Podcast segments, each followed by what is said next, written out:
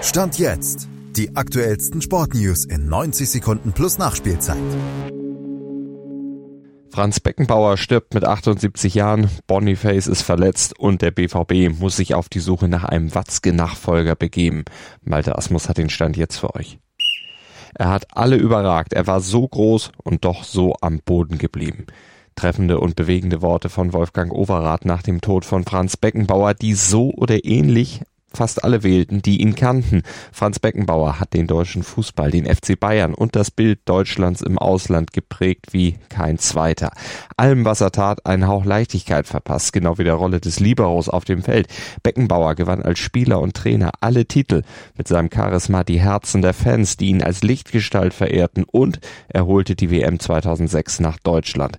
Beckenbauer war eben ein Mann mit großen Stärken, aber, wie der Verdacht ums Sommermärchen zeigt, wohl auch ein Mann mit manchen Schwächen, unterm Strich eben ein Mensch mit allem, was dazugehört und dessen Tod in der ganzen Welt Bestürzung ausgelöst hat.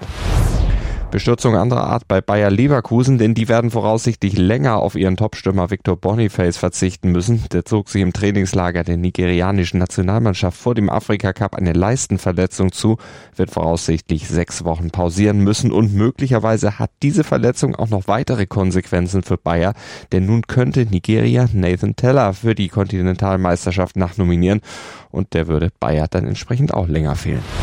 Da muss sich Bayer was einfallen lassen, genau wie der BVB, denn der sollte langsam anfangen, sich über die Nachfolge von Hans-Joachim Watzke Gedanken zu machen.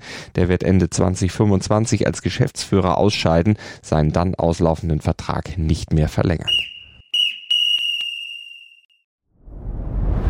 Dir hat dieser Podcast gefallen? Dann klicke jetzt auf Abonnieren und empfehle ihn weiter. Bleib immer auf dem Laufenden und folge uns bei Twitter, Instagram und Facebook. Mehr Podcasts aus der weiten Welt des Sports findest du auf meinsportpodcast.de.